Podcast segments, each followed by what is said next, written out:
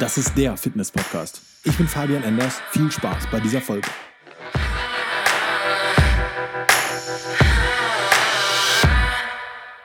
Das Thema Diäten ist richtig groß. Von der Lebensmittelauswahl zu dem richtigen Sport, zu der richtigen Intensität und so weiter und so fort. Da gibt es tausend Unterpunkte, die man so berücksichtigen kann speziell Frauen, so habe ich das immer wahrgenommen in der Vergangenheit, haben immer dieses, okay, ich brauche gar nicht so viel abnehmen, ich brauche nur ein bisschen, vielleicht ein bisschen dünnere Beine und ein bisschen weniger Winkerarm und ein bisschen am Bauch und dann geht das. Ich brauche gar keine Diät oder ich muss gar kein Körperfett abbauen. Ja, und das sind diese, diese, ich möchte nicht sagen Ausreden, aber das ist diesen, okay, wir suchen uns eine Abkürzung, weil ich brauche ja gar nicht so viel Arbeit reinstecken, ich brauche ja nur dies, dies und das.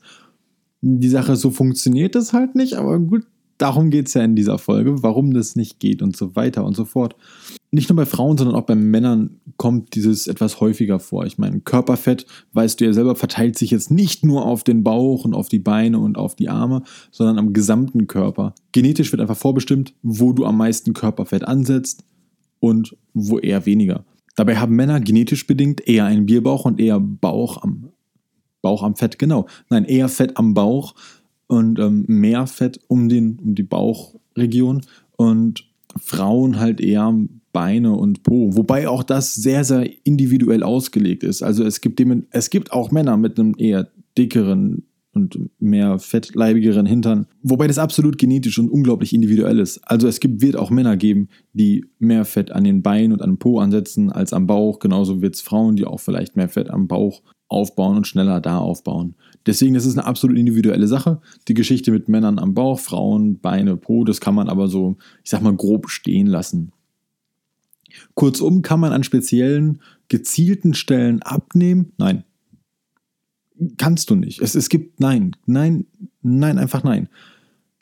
Ich habe schon oft gehört von, ich wickel mir Alufolie um den Bauch. Ungelogen. Es gibt Menschen, die wickeln sich Alufolie um den Bauch und es gibt Webseiten, da wird es empfohlen, sich Alufolie um den Bauch zu wickeln, damit du mehr schwitzt. Genauso wird, ähm, soll es spezielle Lebensmittel gegen Bauchfett geben und spezielle Übungen. Und wenn du mehr Bauchübungen machst, dann geht dein Bauchfett schneller weg. Und das ist halt alles purer Schwachsinn.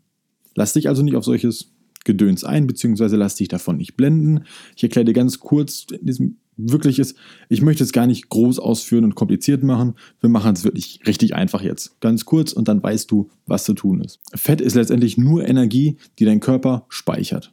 Punkt. Wo er das speichert, ist genetisch bedingt und dementsprechend unglaublich individuell. Genauso auch die Fettverbrennung. Wenn dein Körper jetzt Körperfett heranzieht zum Verbrennen und zum Energieverbrauchen, dann tut er das genauso nach den genetischen Vorgaben, wie es eingespeichert wird. Das heißt, du kannst nicht sagen, wo dein Körper mehr Fett verbrennen soll und wo er weniger verbrennen soll. Du wirst niemals sagen können, okay, verbrenn bitte mehr am Bauch, verbrenn bitte mehr an den Beinen. Einfach deswegen, weil das genetisch festgelegt ist, wie gut du etwas speicherst und wie gut du etwas verbrennst. Da kannst du nichts dran tun. Es helfen dir auch keine speziellen Lebensmittel, kein Ingwer, kein, kein sonst was, noch keine Alufolie.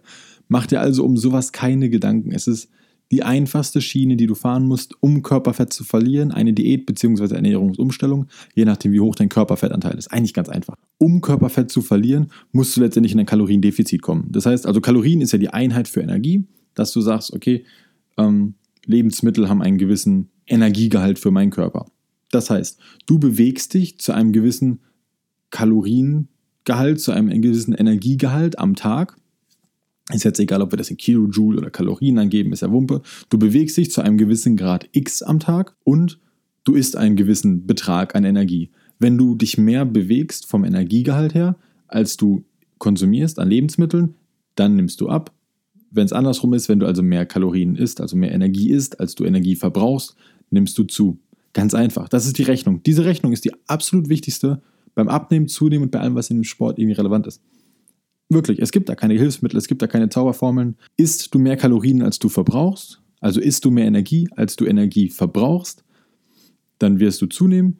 Verbrennst du mehr Energie, also isst du weniger Energie, als du Energie verbrauchst, dann nimmst du ab. Ganz einfach. Irgendwo muss dein Körper ja auch die Energie hernehmen, das macht er dann entsprechend aus dem Körperfett.